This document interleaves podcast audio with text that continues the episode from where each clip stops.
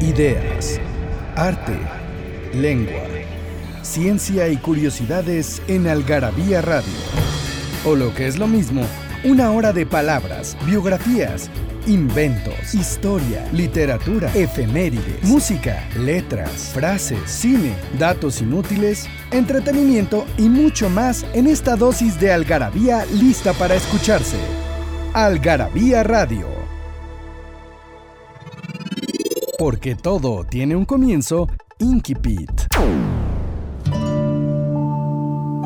Siempre me siento atraído por los lugares en donde he vivido por las casas y los barrios. Por ejemplo, hay un edificio de roja piedra arenisca en la zona de la 70 Este, donde los primeros años de la guerra tuve mi primer apartamento neoyorquino. Era una sola habitación atestada de muebles de trastero, un sofá y unas obesas butacas tapizadas de ese especial y rasposo terciopelo rojo que solemos asociar con los trenes en un día caluroso.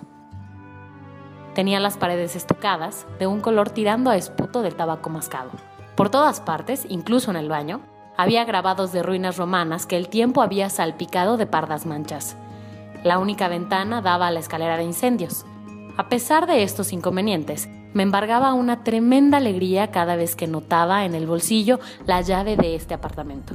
Por muy sombrío que fuese, era de todos modos mi casa. Mía y de nadie más. Y la primera. Tenía allí mis libros y botes llenos de lápices por afilar, todo cuanto necesitaba, o eso me parecía, para convertirme en el escritor que quería ser. Truman Capote, Desayuno en Tiffany's.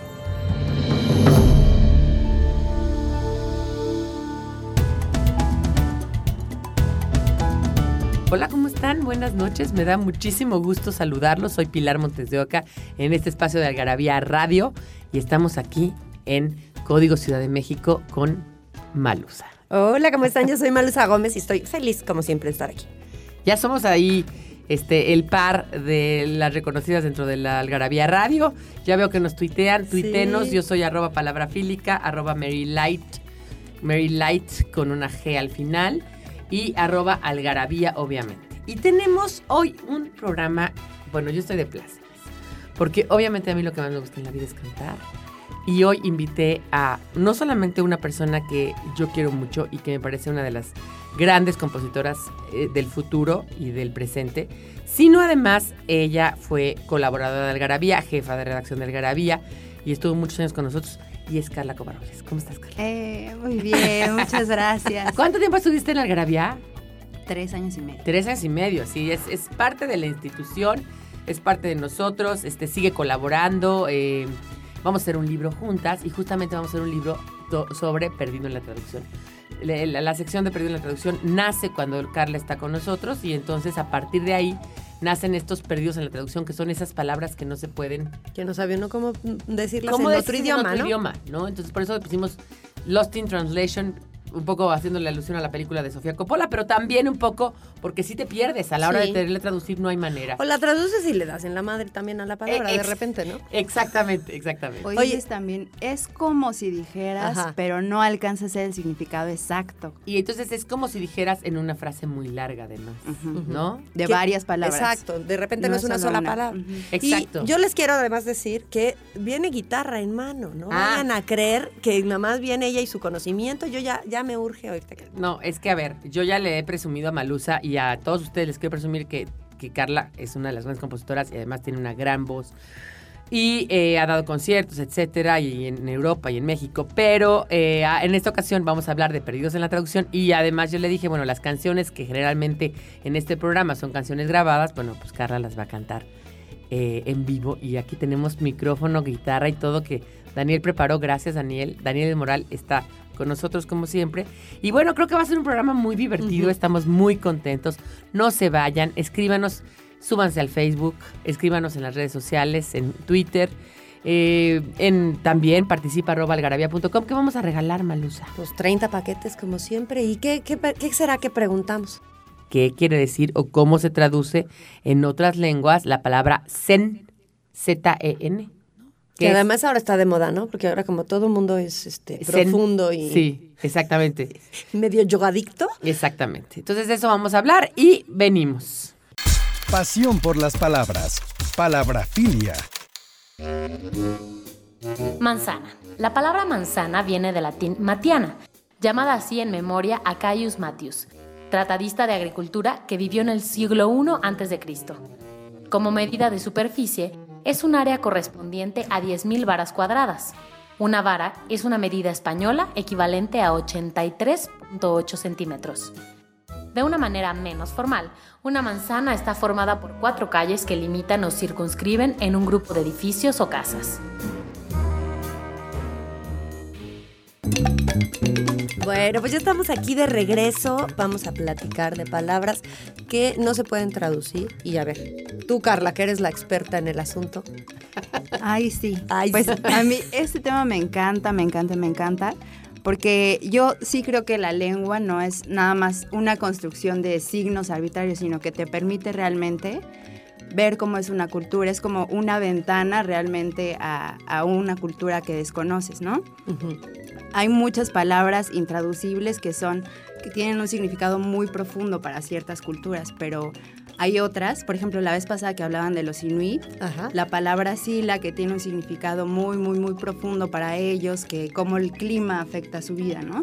Su concepción. Es como la interacción del hombre con, la, con el clima, ¿no? Sí, la interacción del hombre con el, con el clima. Yo que viví, por ejemplo, en Canadá un tiempo, sí me daba cuenta de cómo a, a menos 30 grados todo gira en torno al clima, la ropa que usan, este, las ciudades son medio subterráneas para que no tengas que salir a la calle y se te congelen las orejas, ¿no? O sea, puedes pasar de un edificio a otro en unos túneles o en, ¿no? Exacto, tienen que cambiar también este, su infraestructura, los temas de conversación son distintos, las actividades que hacen, por ejemplo, durante el verano es diferente eh, su actividad que cuando están en invierno, ¿no? Que tienen que hacer todo el tiempo esquí, esquí, y, esquí. Y lo que platicábamos un poco en, en esa vez de los Inuit, y yo les quiero volver a decir, porque me parece importante, es la lengua es una construcción de la realidad en la que vivimos. La hipótesis de Sapir-Whorf es muy clara. Es la, la, realidad en la que estás circunscrito, tu cultura, tu mundo, tu clima, tu medio ambiente va a determinar la forma en que hablas y también esa forma en que hablas.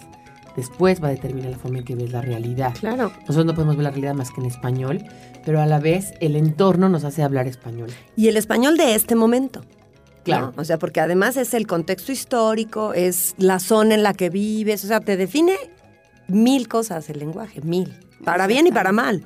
Para bien y para mal. Entonces, como dice Carla, no, no, no, eh, eh, la imposibilidad de traducir, que también Javier Marías lo dice en su discurso, que si no lo, no lo han leído, léanlo, en el discurso que él da para entrar a la Real Academia Española, donde dice, eh, se puede traducir todo y no se puede traducir nada al final del camino. No todo se puede decir de otras maneras, pero nada realmente va a significar lo que significa en la lengua original. Claro. ¿No? Entonces, eh, hay muchas palabras que nosotros hemos querido incorporar porque creo que, como dices tú, es una construcción cultural.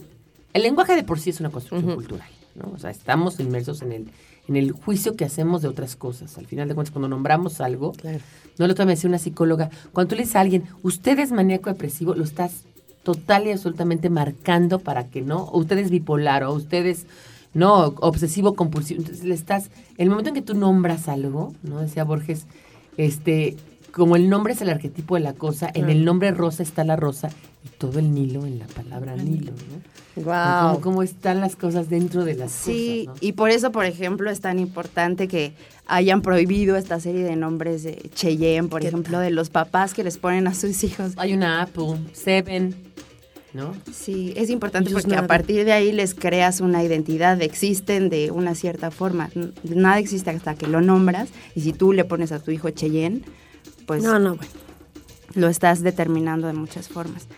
Pero bueno, eh, sí, entonces las palabras intraducibles pueden llegar a ser muy profundas, pero también pueden llegar a ser muy chistosas, ¿no? De cosas que, que dices, a mí se me había ocurrido, esto sí me había pasado antes, claro que existe este sentimiento, por ejemplo, eh, no sé, el Treppenwitz de, de los alemanes, ¿no? A ver, vamos a empezar con el Treppenwitz. A ver, describe qué es el Treppenwitz. El Treppenwitz es, eh, literalmente, se traduce como el ingenio de la escalera. The wit of the stair. The wit of the stair. Y, se refiere a ese momento en que, por ejemplo, has salido de una junta o de una reunión importante o de una conversación que es muy significativa para ti. O de un truene con un galán. O de un truene con un galán, de un momento muy importante. y de repente sales del momento de toda la euforia y cuando vas bajando por la escalera te acuerdas de, ay, le hubiera dicho esto, ¿por qué no le contesté esto? O me preguntó esta cosa tan importante. No, no, no, pero más que, más que me faltó el tema es, le debí de haber contestado esto. O sea, no me vi hábil. No me vi hábil, exacto. ¿no? Entonces, cuando él me dijo, por ejemplo, es que tú siempre estás enojada, ¿no? Yo me quedé callada y le debí haber dicho, ¿y por qué crees que me enojo? Y no, tú me has enojado. Tú me has enojado, algo así, ¿me entiendes? O sea, pero eso no hay en, o sea, en español no, no sabemos cómo, o sea, no hay una palabra que diga, me pasó esto. O sea, me apendejé a lo mejor, pero sí, es como, pero no. Sí, o eh, es la idea genial que se te ocurre cuando ya no es momento de, cuando ya no viene al caso. Que exacto. Pero es buenísimo que ellos tengan una palabra para eso y nosotros no. Sí, es que los alemanes tienen palabras para todos, como dice, como dice Homero. Homero Simpson. Sí, y bueno, está esa de los alemanes, el Schadenfreude también, que fue de las primeras. Ahorita vamos a hablar de Schadenfreude, pero quiero decirles dos cosas del Treppenwitz. Hay una, um, Treppenwitz, ¿no? Realmente, pues, en alemán. Hay un episodio de Seinfeld que George Constanza, no sé si no han visto Seinfeld, los que hayan visto Seinfeld lo van a entender. Y si no, bájenlo. Y si no, bájenlo. George Constanza está en una junta y está comiendo, hay camarones en el centro. Entonces empieza a comer tantos camarones que le dice, eh, hey George, le dice el otro, the sea cold, ¿no? El, mar habló.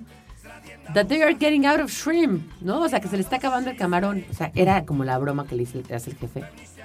Y él no la puede contestar. Entonces hace todo, le, hace, le da el trep en beats porque dice, yo debí de haberle contestado esto. Claro. Hace otra junta y le dice, ¿saben qué? La tienda de idiotas habló, que se está quedando sin, sin mercancía.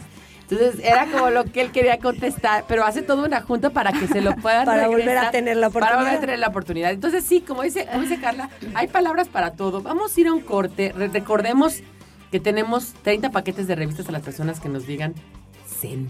Y tienen que responder un correo en arroba... Participa arroba Participa arroba Acuérdense que esta es una promoción También la pueden contestar por Twitter. Pues estaría También, ¿por qué no? Y no es por otra cosa, sino por el asunto de paquetería, mensajería, que solamente para la Ciudad de México y ya estamos haciendo la excepción de Puebla, me avisan y yo les llevo su paquete. Órale. Vamos a un corte y vamos a volver con más palabras alemanas y de otros, de otros idiomas datos inútiles, numeralias, frases y explicaciones que nadie te había dado en Algarabía Libros. Aquí cabe lo que no cabe en otras partes, el origen de las letras, palabras y lenguas, la ciencia y la historia explicada para todos, nuestros vicios y los mitos que nos rodean. Encuéntranos en redes sociales como Algarabía Libros. Frases que hicieron historia. El amor es como el fútbol, una pasión inútil. Juan Carlos García.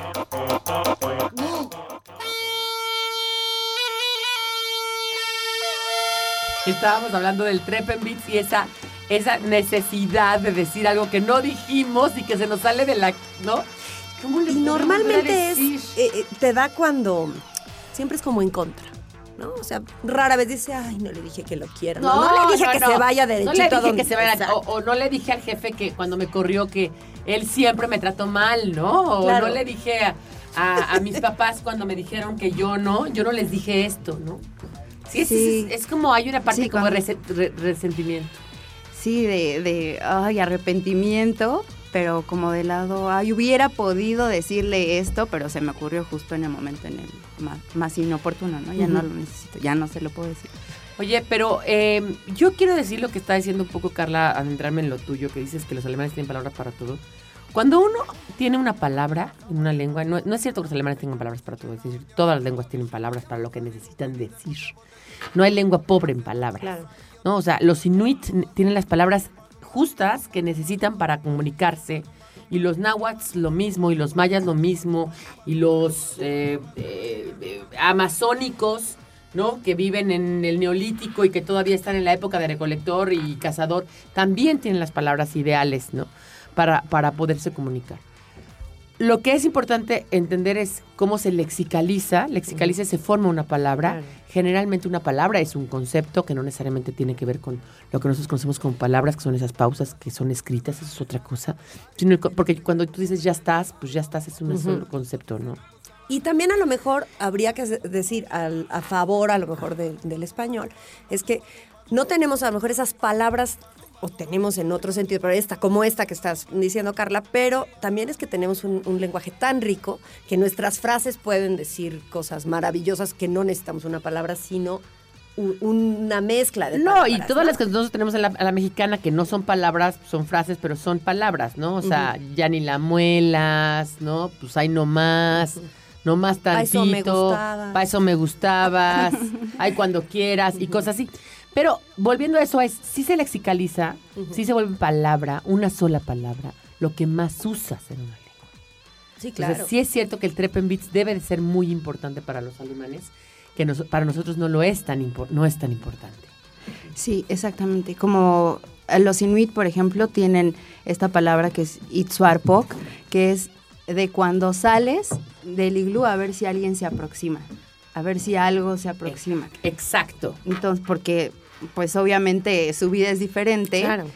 No hay un timbre en la puerta como nosotros podemos tener, o a lo mejor no estamos esperando nada. A no hay tanta gente como para que todo el día haya alguien aproximándose, ¿verdad? Sí, nosotros no tenemos necesidad de una palabra así, no tenemos necesidad de las 20 formas de, decir nieve, ¿no? Y seguramente ellos no tienen necesidad de la palabra itacate. A ver, antes de llegar a Schadenfreude, hablamos de itacate. ¿Cómo traduces itacate al inglés, por ejemplo? Eh, bueno, en inglés es doggy bag. Pero no propiamente, porque el itacate, o sea, por ejemplo, si Maluz hace chiles en nogada, yo le digo, ay, tráeme un itacate. Claro. ¿No? O llévate tu itacate cuando fuiste a una fiesta, ¿no? ¿Qué, qué es un itacate? Cuando fuiste a una fiesta, sobró la comida, o ella hizo la comida especialmente para no, o sea, no es fácil de traducir otras lenguas. Sí, ¿no?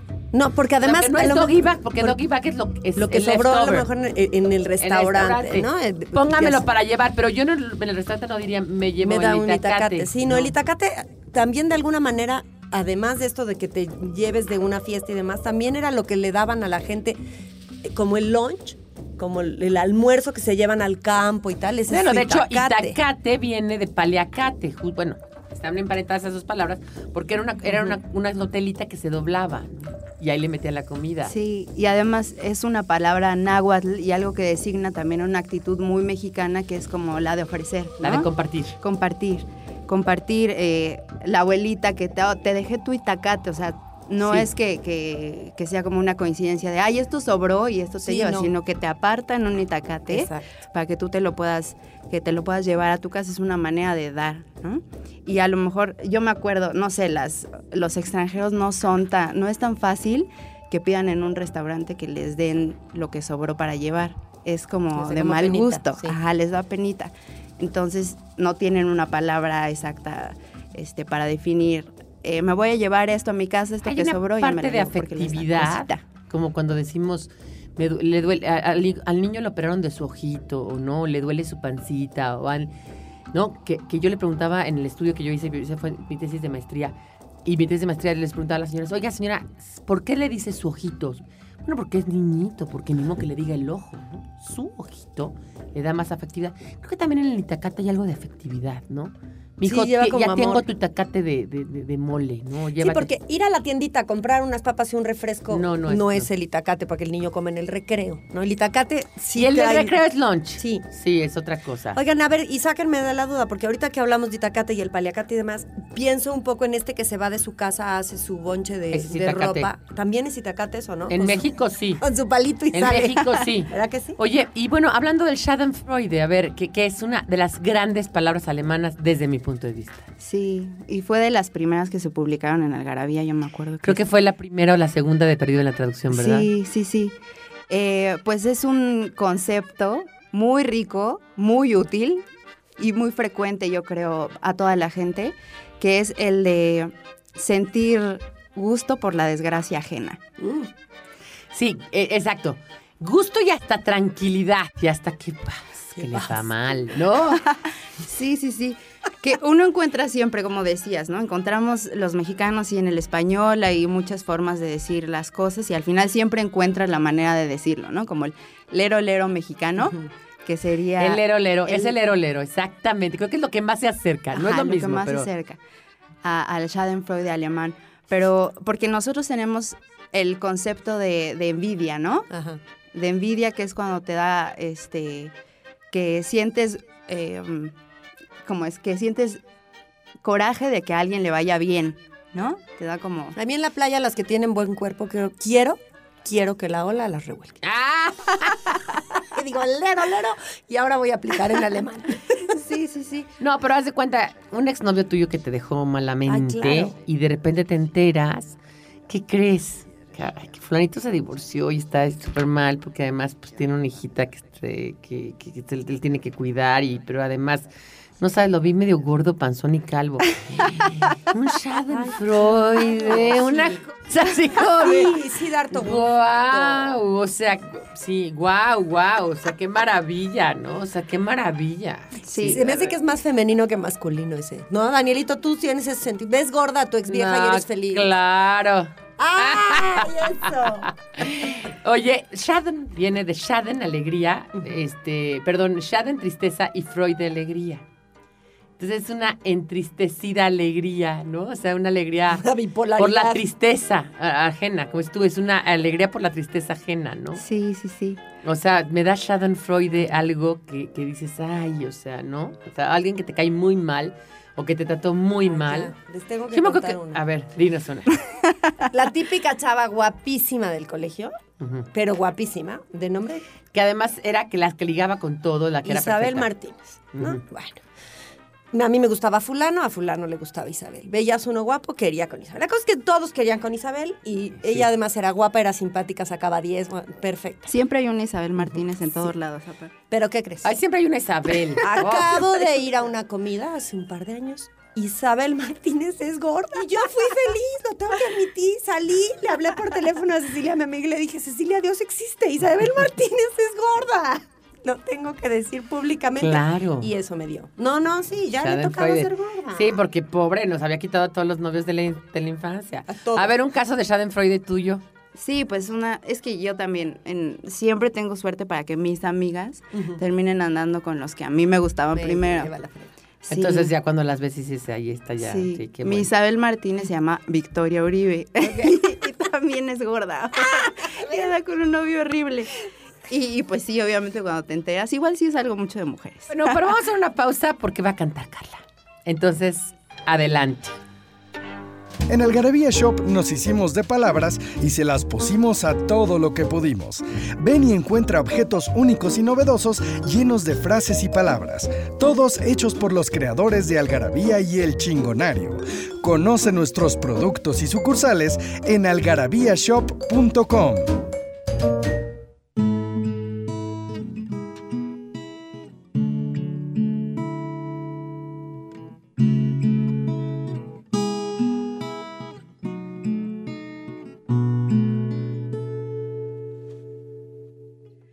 Saudade por aquello que no pudo ser.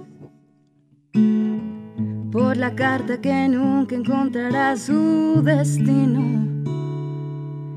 Saudade, saudade, saudade. Por el auto varado a la mitad del camino. La botella perdida en el fondo del mar. Por esas huellas de arena que no serán nuestras. Y el beso con sabor a vino que será de alguien más. Corro que me lates en los ojos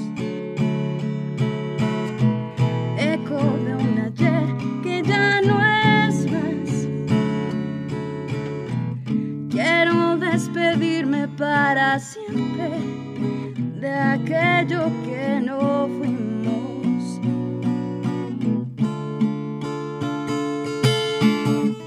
Esos días que no volaremos, ese beso que no me darás esa imagen tuya en mi cabeza, saudade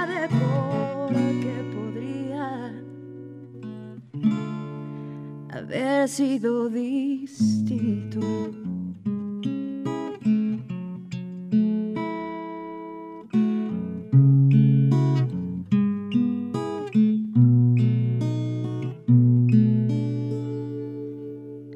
Saudade por pensar si serás feliz y no querer saberlo al mismo tiempo y más saudade de quien fuera yo al amarte o de lo extraño que será verte cruzar la calle. Miedo de pensarte eternamente. Yeah, yeah, yeah, Mismo miedo de olvidarte.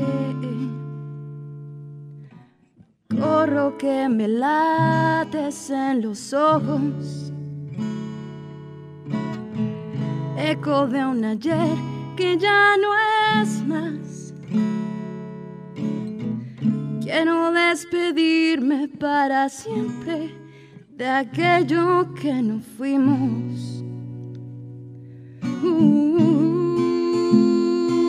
y de esos días que no volaremos.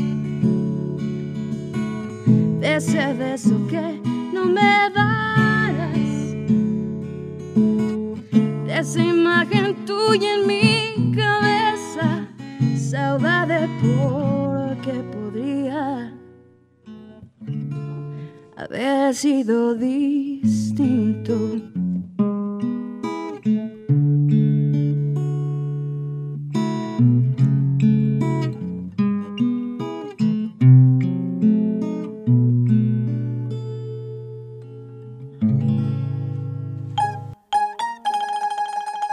Ay, no más pinche mente, como dice el Jamaicón Villegas, ahora que estamos en la época del, del fútbol, le dicen un día, oiga, pero ¿cómo le hiciste para meter tres goles en el partido y no sé qué? Pues ay, no más pinche mente. Qué barbaridad, Carla, qué bonito cantas, de veras, no es broma si me Ah, pusiste chino. muchas gracias. Y, y Gracias, Malusa no la había oído y yo No. sí. Pues muchas gracias. Y además, eh, para mí es importante esto de las palabras intraducibles, porque de verdad hay veces que, que uno no sabe cómo explicar ciertas cosas que siente, ciertas cosas que vive, y de repente saber que a alguien más le han pasado, que alguien más tiene una palabra incluso para definir qué es lo que está sintiendo, ya te hace sentir como que compartes algo con alguien Oye, más. Oye, Carla, pero a ver, vamos a ver, la, la- la canción tú la hiciste hace poco Sí, la... y se llama Saudade, Ajá. que en, en- en- en portugués es saudade, ¿no? O sea, la parte final es saudade. ¿Y qué quiere decir saudade? A ver, Malusa. Pues mira, se los voy a leer. Dice, lo más cercano para traducir el término en español es nostalgia, añoranza o echar de menos. En gallego y en portugués se refiere a un sentimiento de tristeza provocado por el recuerdo y el deseo de volver a vivir alguna alegría pasada o tener cerca a alguien muy querido que perdimos.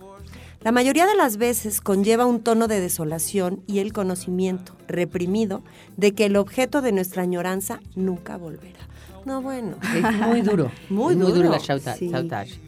Y es como parte de la cultura, es muy interesante, de esa cultura portuguesa y gallega, porque también tienen murriña, que es una palabra bien bonita, que Sí. es extrañar la tierra, Sí, claro. ¿no?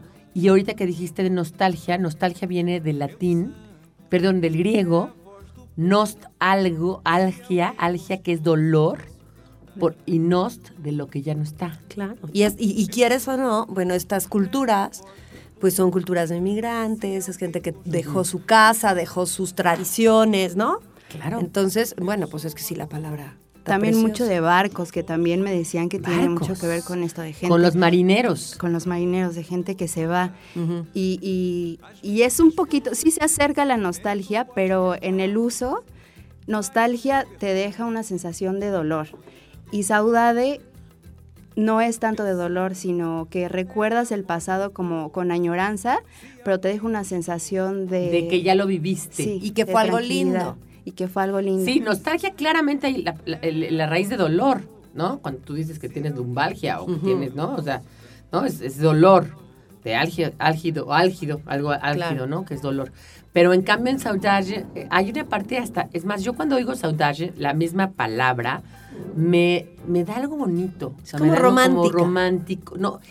Y, y no sé, es algo así como, como, como que sí la añoranza está basada en una, en una, en una parte de felicidad que hubo atrás. ¿No? No estás añorando, no estás teniendo una nos- nostalgia por algo malo, nunca.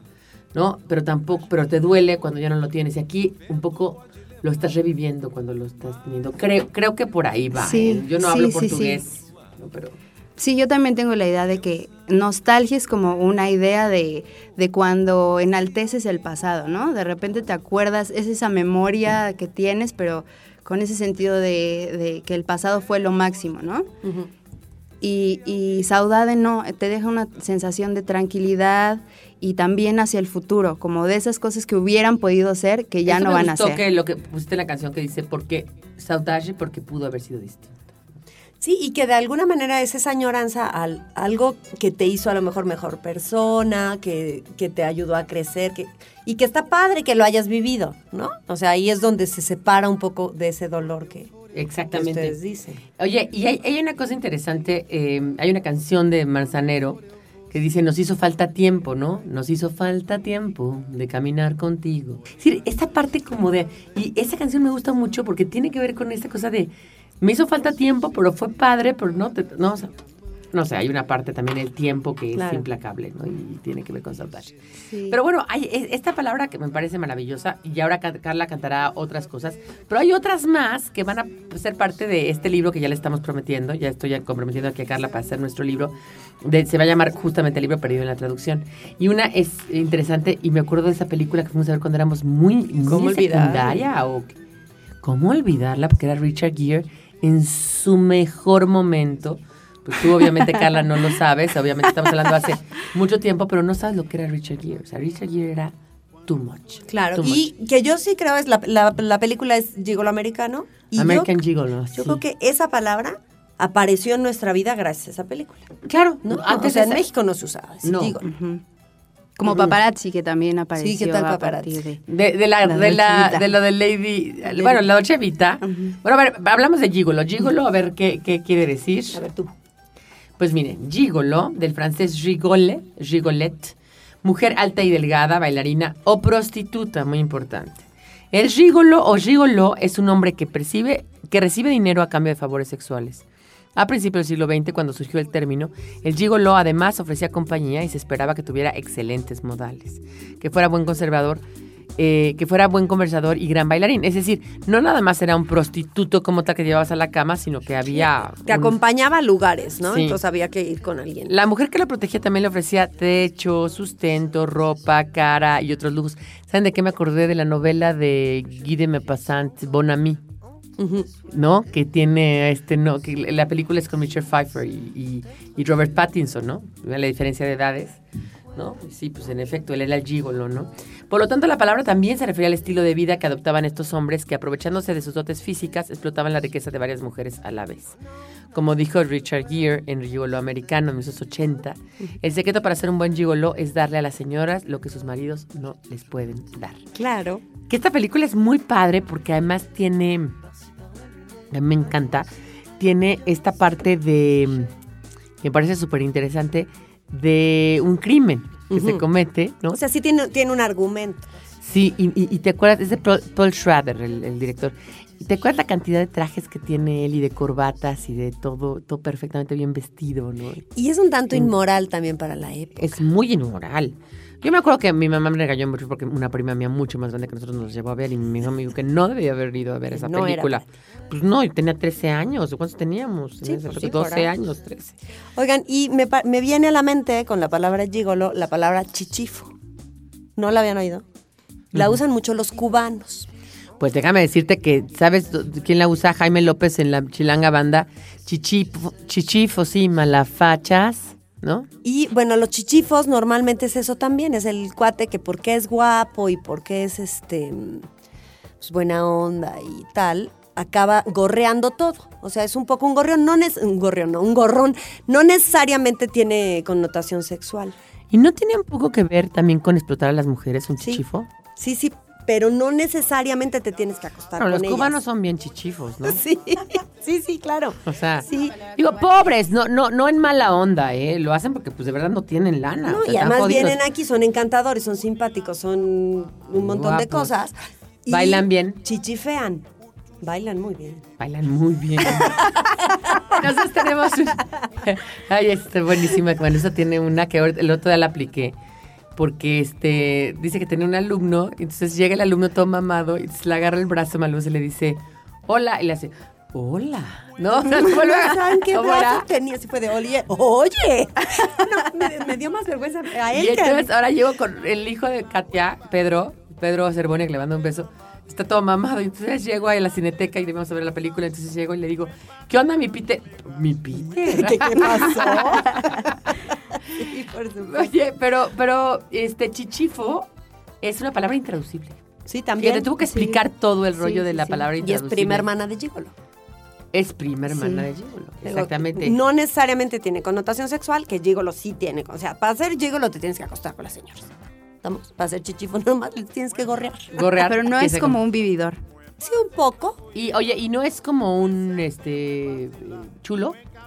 No, no, no, porque chulo finalmente es el que maneja prostitutas, ¿no? No, no, este es el típico que nunca lleva dinero, que vas y entonces te está chichifeando hasta ahí. Chulo de playa, diría. Oigan, vamos a un corte y que cante otra canción. Y, pero déjenme recordarles, a participa arroba algarabía.com, 30 paquetes a quien nos diga la traducción, si pueden, de la palabra zen. Muy bien.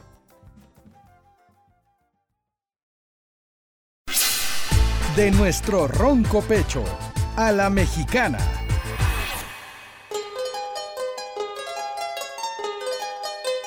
Síguele, síguele, ¿eh? Esta es una expresión irónica, es decir, su intención es expresar lo contrario de lo que se dice, de uso cotidiano. Este vocablo se usa para amenazar o advertir al que ya lleva un tiempo hostigando o incurriendo en una conducta reprobable, que es posible que exista una represalia o castigo aunque ésta casi nunca se lleve a cabo. Por ejemplo, ¿otra vez molestando a tu hermano? Síguele, ¿eh?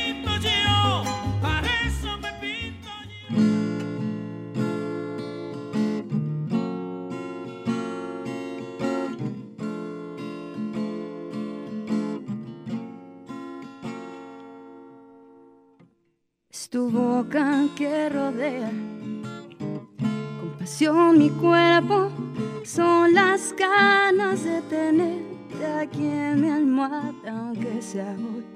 Es tu sombra con la mía, es el mar, es el calor, es la idea de tatuarte en mi memoria, haciéndome el amor.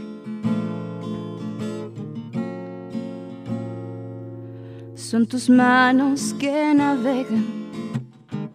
Y al llegar a puerto me conquistan al instante tan deprisa, corazón. Que no importa si mañana llueve, nieva o sale el sol. Si te vas y yo me quedo, si esta noche me sientes como yo. Para no olvidarte hagamos un trato yo doy de más y tú des de menos, solo existe hoy. Para no olvidarte, envuélvete en mi cuerpo. Dame este momento que por el mañana me arreglaré yo y sigue tu camino pero esta noche entre suspiros rompamos el cielo.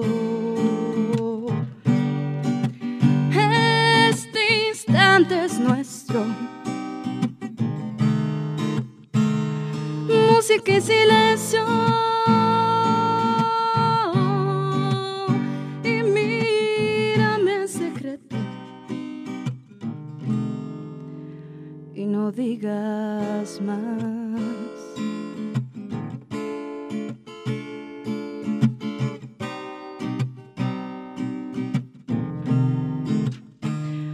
No olvidarte, hagamos un trato. Ni yo doy de más, ni tú des de menos, solo existe hoy para no olvidarte. Envuélvete en mi cuerpo, dame este momento que por el mañana me arreglaré yo. Y sigue tu camino Pero esta noche entre suspiros rompamos el cielo. Sigue tu camino. Pero esta noche entre suspiros rompamos el cielo.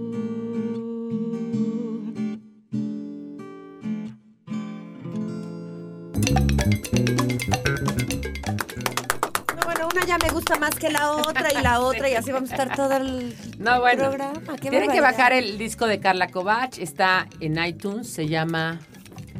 ¿Carla cómo? Carla Kovach igual. Carla Kovach con Muy K, bien. Carla Kovach con K las dos. Y este, pues ahí bájenlo porque la verdad están todas estas canciones. Saudade no. Saudade no está en el disco. Saudade no está todavía porque es de las nuevas. De las nuevas. Va a ser para el otro disco. Va a ser para el otro. O sea, música, letra, talento, todo lo pones tú. Todo lo pongo yo. Bueno, tuve un productor que me hizo todos los arreglos. Ajá. Y también hay canciones que vienen con sax y con trompetas y esas se grabaron aparte, pero, pero la música y la letra son mías. Qué barbaridad. Harto talentosa esta chamaca. talentosa. Oigan, de verdad. Sí, no, no, de verdad. Y, y sabes qué, además es algo como, como que, bueno, a mí, a mí me, que me encanta cantar. Creo que también las letras, eh, dicen que lengua, que la lengua, eso es, es interesante decirlo, que la lengua tiene grandes cosas, ¿no? O sea, la lengua con simplemente 26 fonemas podemos expresar todo. 26 fonemas nada más. Necesitamos para expresar todo lo que hay en el universo, para expresarnos. Nos determina, nos ayuda a comunicarnos, a significar el mundo. Pero tiene algunos defectillos. Eh, aparte es económica, aparte es sencilla, pero aparte nunca se te olvida, pero además, si una vez que es una lengua materna, nunca te equivocas en ella, ¿no? Entonces es, es una cosa maravillosa la lengua, pero tiene unos defectillos y dos de sus defectos son, es muy fácil mentir, es muy fácil mentir en la lengua. O sea, es, un, es un sistema de comunicación que te permite mentir muy fácilmente. Por ejemplo, un, un- un- gráfico no te permite mentir. Sí, ¿no? ¿no? Eh, un lenguaje de señas no te permite mentir tanto en los gestos, pero la lengua sí te puede decir, híjole, es que, te por ejemplo, es que ahorita estoy, ay, ya voy para allá, es que estoy saliendo de mi casa y no es cierto, no estás saliendo de tu casa, ¿no? El famoso estoy a tres cuadras y no estás a tres cuadras, es muy fácil mentir. Y dos, es muy mala para expresar sentimientos. O sea, la lengua. Entonces, lo que está logrando Carla con, con- con- con esto es expresar cosas. O sea, por eso la poesía es importante, por eso la literatura es importante. Porque la gente que logra estructurar la lengua de tal manera que exprese cosas Que va más allá. que van más allá. Que tú dices, bueno, esas palabras que me ayuden a mí a determinar cosas que yo sí he sentido. Ahorita vamos a más de Manilatapay. ¿Cómo se llama esa? Mani Mami Latapay. Exacto, Mani Mami Latapay. Pero mm, es ese momento en que dos personas se ven, una a la otra, y que los dos tienen ganas de que empiece algo, pero ninguno se atreve a empezar. Ok. O sea, miradas que dos personas se hacen, se dan, se están, o sea, vamos, las miradas que se están, que se están dando y intercambiando en un momento dado, pero con una intención de empezar algo y que ninguno de los ninguno del paso. Es una palabra africana. Mani Mami Latapay. Es, es complicado explicar eso. Y, Pero y- seguro que te ha pasado. Sí, ¿no? sí. seguro les ha pasado. Y que luego te viene lo otro de en la... una junta, ¿no? Con aquel que tú, ¿no? Que ahora resulta que es medio tus socios, tú no, y entonces lo ves en la junta y se voltean a ver, pero no, pero sí, pero no. Y no. ¿Y no les ha pasado que después de muchos años te encuentras a esa persona y te dice, hijo, es que yo quería todo contigo? Pues yo contigo y ninguno Y de los dos se. O sea, pues tuvimos un ma- mani, mami, la tapay, ¿no? Exactamente. Y hay, hay muchas palabras que tienen que ver justamente con el amor y otras con el desamor, ¿no? Que, porque sí, también el amor tiene muchas, muchas etapas. No, y sobre todo porque Muy te digo que es específicas. difícil explicar. A ver, por ejemplo, ¿cuál con el desamor? Por ejemplo, hay una palabra en japonés que se refiere a esas parejas que nunca pueden tener un final feliz. Como, por ejemplo, el amor de Romeo y Julieta. Esas parejas que están destinadas a que nunca les llegue el, el final feliz. Ajá. Este, O como que están condenadas a eso. Ajá, que Que siempre hay algo que parece que ya se va a arreglar y luego no y algo se les atraviesa. Sí, y yo creo que todos tenemos también una una, persona. pareja, una persona con la que nunca vamos a tener un final feliz. Ajá, con la que nunca vamos a tener un final feliz. Pero Este, fíjate, ahorita que estás ¿Y cómo diciendo se eso, llama esa palabra? Koi no yokan. Koinoyokan. Koi no yokan. Koinoyokan. Oye, y una palabra que me encanta y no quiero dejar pasar de decirla es ilunga. ¡Ay, sí! y significa Ilunga es de lengua africana también. Según yo, es una lengua parecida al swahili.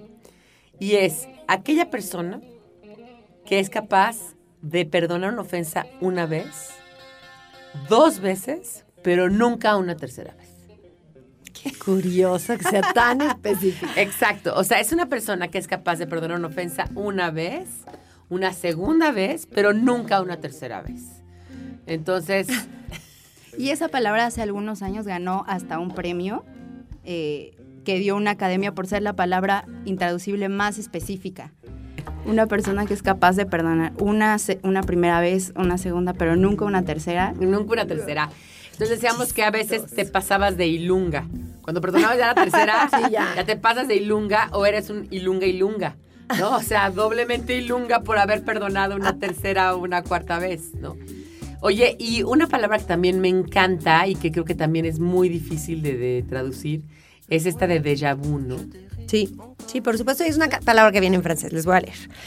Porque bueno, todo esto que estamos platicando es una sección que viene en Algarabía desde que hace es perdido mucho. en la traducción y de la cual pronto, cuando digo pronto, pues es el año que entra, porque ya, ya este año estamos comprometidos con otros libros, va a ser el libro de El perdido en la traducción. Muy bien. Y bueno, la palabra déjà vu es en francés. Esta construcción se refiere a algo que es banal, sin originalidad.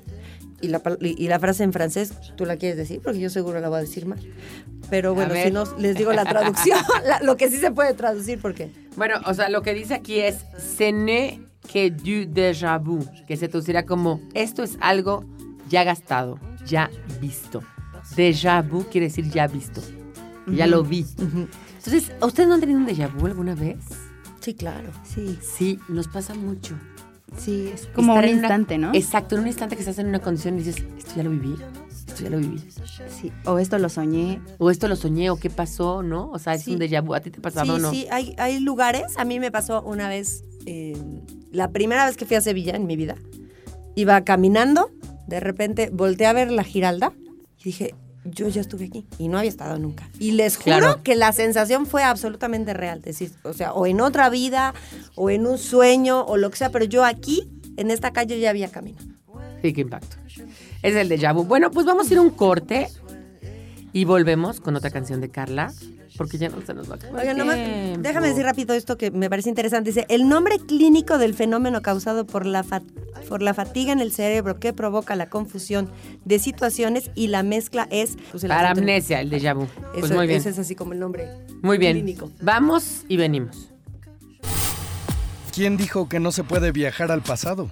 Algarabía para recordar. El 17 de junio de 1939, en Francia, se realiza el último castigo público de muerte por guillotina. El 20 de junio de 1986 se estrena la película The Karate Kid, parte 2, protagonizada por Pat Morita y dirigida por John Avildsen. El 13 de junio de 1995, Alanis Morissette lanza su disco Jagged Little Pill, ganador del premio Grammy por Mejor Disco del Año y Mejor Canción de Rock, You Oughta Know.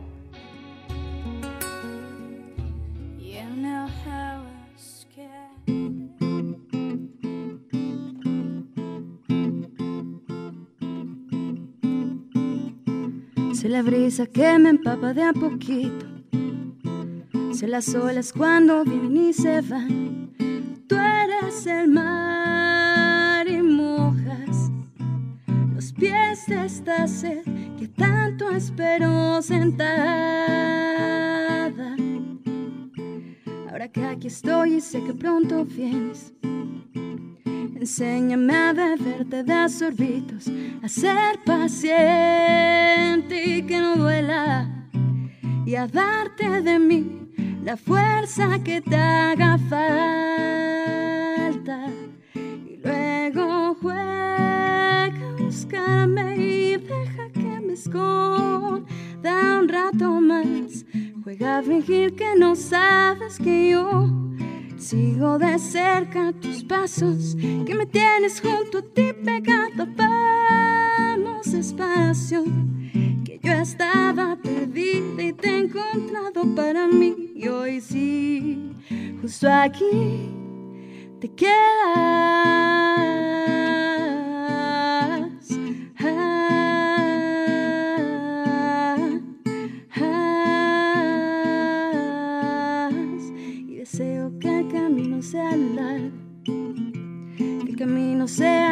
Si te quedas si te quedas para siempre.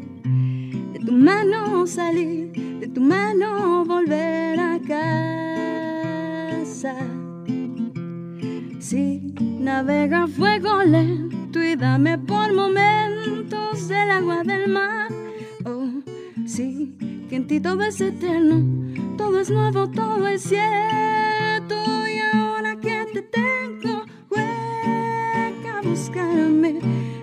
Que me esconda un rato más. Juega a fingir que no sabes que yo sigo de cerca tus pasos, que me tienes junto a ti pegado. Vamos despacio. que Yo estaba perdida y te he encontrado para mí. Y hoy sí, justo aquí te quedas. Ah,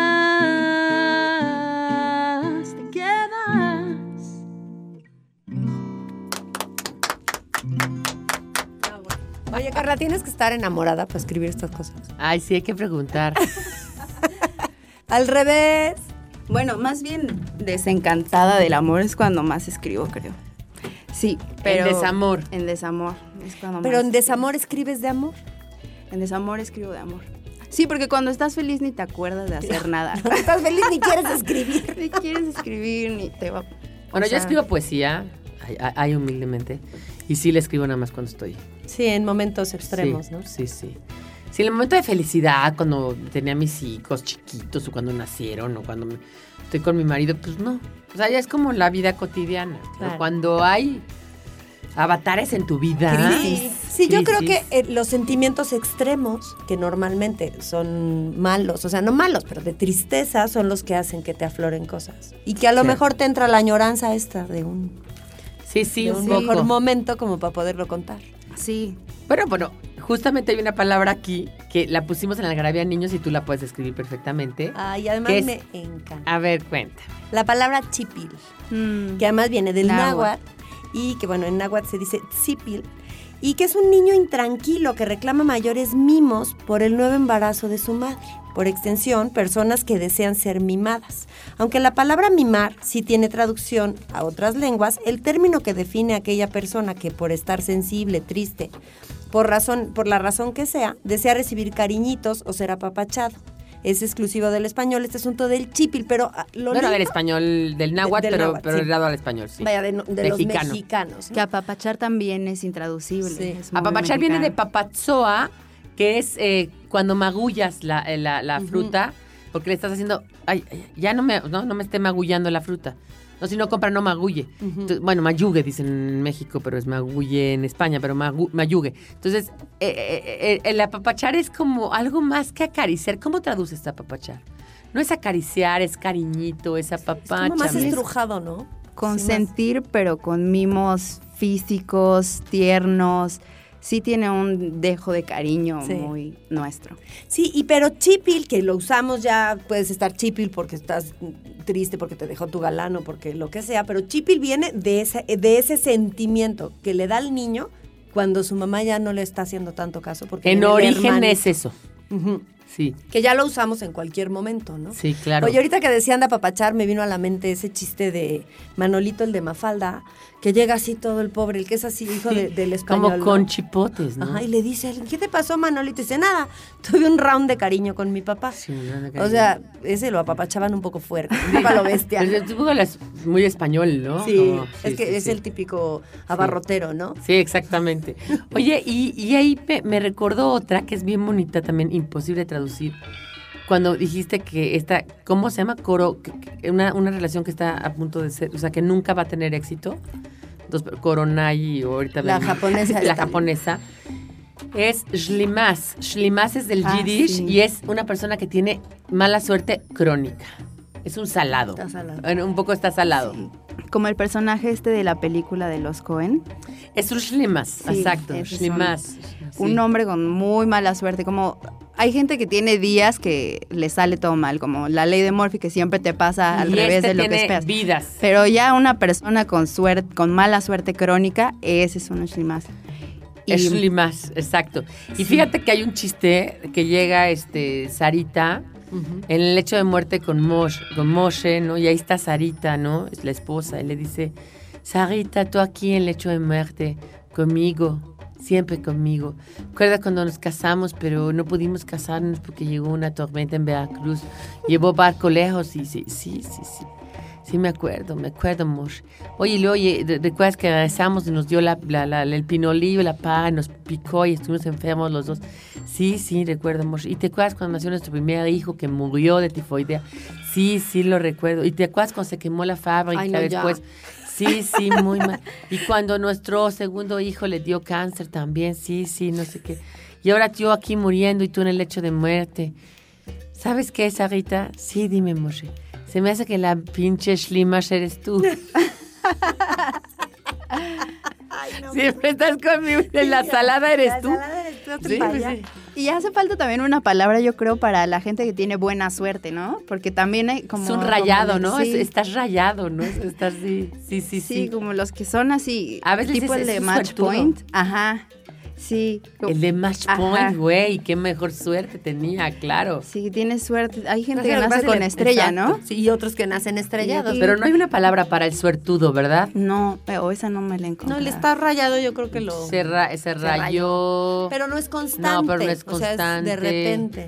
Si una persona que, que pues sí, nació con estrella. Oigan, ¿y ustedes creen que estas palabras, así como ahorita estamos tratando de buscar una para el de suerte, inventamos una y ya la patentamos o qué? Bueno, ese es el que- leccionario, que es también parte de Algarabía, que te digo que también se merece su propio, su propio libro. O sea, el uso de estas palabras o el uso Pero es de que estas esta no son inventadas. Estas son parte de una lengua. Pero O sea, a alguien se le ocurrieron un día y entonces no, por el bueno, ¿cómo no creo, porque las lenguas naturales, las palabras se dan por el uso que necesitas. Si quieres, tienes algo que tienes que describir. Por ejemplo, en Totonaca hay un, hay un sufijo para todas las cosas que haces de gorra.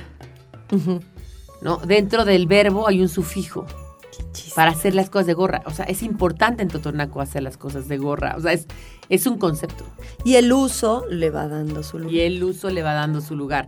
Pero no es que alguien las inventó. Vamos a sentarnos a inventar palabras intraducibles. Estaría bueno. Ese es el leccionario, que son palabras que no existen en el Ajá. diccionario, ¿no? Que son intraducibles. Por, por ejemplo, euquísica, ¿no? Que es esa persona que es muy, muy, muy eh, precisa para partir las cosas, como Victoria. Sí, es euquísica en los pasteles. Sigue siendo. Entonces, Y este, cada vez que lo parte se queja del cuchillo y dice que va a se comprar queja del cuchillo y se queja de los que no lo parten bien, etcétera. Entonces es una euquísica, que es una palabra que no existe en el diccionario. Eso es diferente y está creada por, ¿cómo se llama este cuate del diccionario? Ay, no me acuerdo, es un argentino. Él, él creó esa palabra y yo puedo crear otra, ¿no? O sea, puedo decir que alguien es muy... Por ejemplo, Manuel dice que cuando tienes esa, esa- cosa que te da en la cruda, que, que estás crudo, pero, pero que no tiene que ver tanto con lo físico que te da en la cabeza, sino como, como con un hoyo en la pancita, como que tienes esa sensación como medio de angustita. Le dice tibisnibis. Ay, no. Tienes el tibisnibis, que me da el tibisnibis. Y sí, sí, y sí. Y sí, tú ya entiendes perfecto lo que es el que es un exacto. Está sí, sí. Es, es una palabra inventada, ¿no? Como el tiquismiquis. ¿te acu- El tiquismiquis Ah, también es una palabra, podría ser, ¿no? Perdido en la traducción. Yo creo que sí, Sí, ser muy tiquismiquis, tiquismiquis. sí. Y es interesantísima esa palabra. Viene del latín. La- y se tra y, y llega al español, viene de tijimiji, Ujú. una persona que está muy, tú y no, ay, pero tú, pero yo, pero tijimiji, tiji quiere decir de ti y de mí. Tijimiji, en latín. Entonces, era una palabra que viene heredada desde los romanos. Alguien que estaba muy indeciso en algo, entonces, bueno, no indeciso, como que todo, a todo le pone pero, todo, Sí, un todo le- tiquismiquis es este que siempre le encuentra al- Ajá, pero el ese entre negrito, medio ¿no? La cuenta chiles y también no le gustan las cosas. en el sí. restaurante y Que va a la playa y no le gusta que se le meta la arena. Ah, exacto, tijimijis y tiquismiquis, muy tiquismiquis.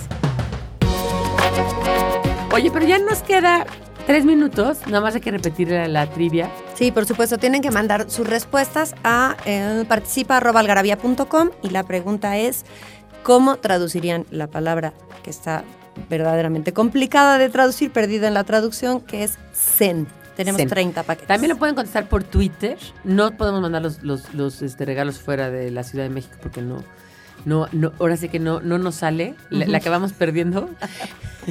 También es muy bonito eso de México. Es que le pierdo. Es que le pierdes. Es que ya le pierdo. Entonces, como ya le perdemos, no vamos a poder mandarlos, pero déjenme decirles que pueden hacerlo en arroba algarabía con el hashtag Zen. Hashtag Zen, ¿qué quiere decir? Zen. Y ahí, ahí entonces lo contestamos. Y todo es felicidad. Carla, ha sido una maravilla que hayas venido y que hayas cantado. Ay, todo. muchas gracias, gracias. Me dio mucho gusto venir. Igualmente, estaremos aquí invitándote más seguido, ¿verdad? Sí, la verdad es que muchísimo gusto, pero bueno, ya. Igualmente. ya te adoptamos. Sí, gracias. bueno, ya tú ya estabas quieran. adoptada por Algarabía, pero bueno, ahora esta, esta pareja radiofónica ya te adoptamos. Ya tratamos aquí en el programa de radio. Y bueno, nos despedimos. Gracias a Leonel Moral, como siempre, por estar en este espacio y por, por guiarnos en este mundo de la radio. Eh, y bueno, nos vamos a oír la próxima vez. Disfruten. Si les gusta este podcast, recomiéndenlo. Métanse a iTunes, bajen los demás. Este, solácense en la lengua, en las palabras, en las ideas, en las historias, en las canciones y en el garabía.